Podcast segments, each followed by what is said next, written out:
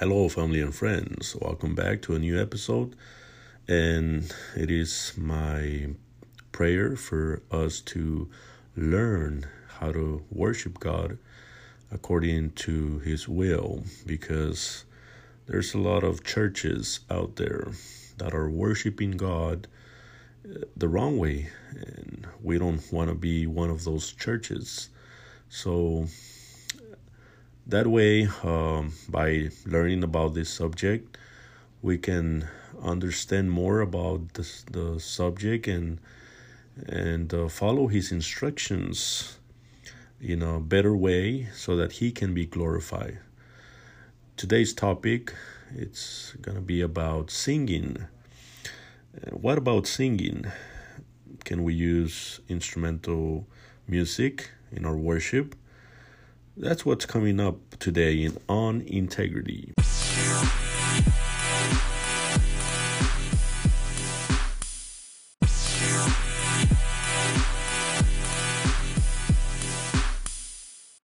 The Lord has commanded us to sing to Him every time we come together to worship.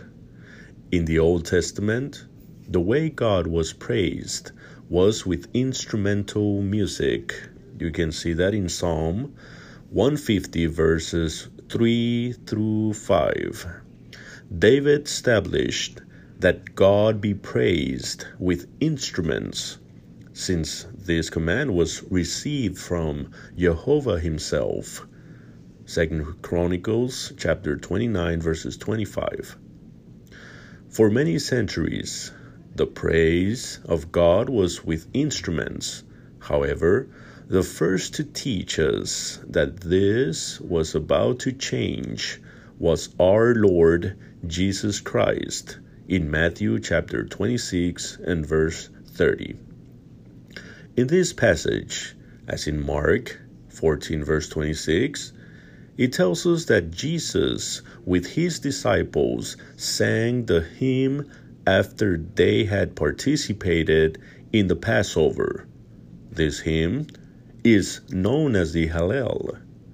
Once the church was established, we can see how in Acts chapter 16, verse 25, Paul and Silas were singing hymns of prayer. These prayer hymns are found, in the book of Psalms. In 1 Corinthians 14 15, the Apostle Paul teaches them that singing should be with the Spirit, that is the correct attitude, and with the understanding, that is the correct action. It makes no mention of any musical instrument.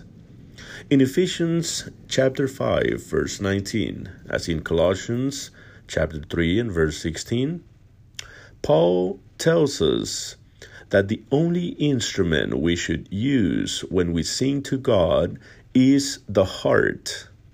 There are those who explain that the Greek word psalms also means to play a stringed instrument. Although this is true, the context is not talking about musical instruments, since Paul's focus is in the heart. If it was talking about musical instruments, everyone in the congregation would have to have a string instrument to praise our God, and this sounds absurd.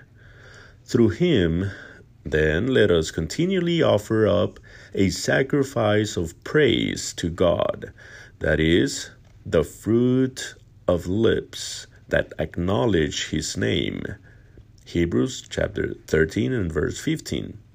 Throughout the New Testament, we see that all praise examples are without instruments because that is what God commanded. Thank you for listening, and God bless you.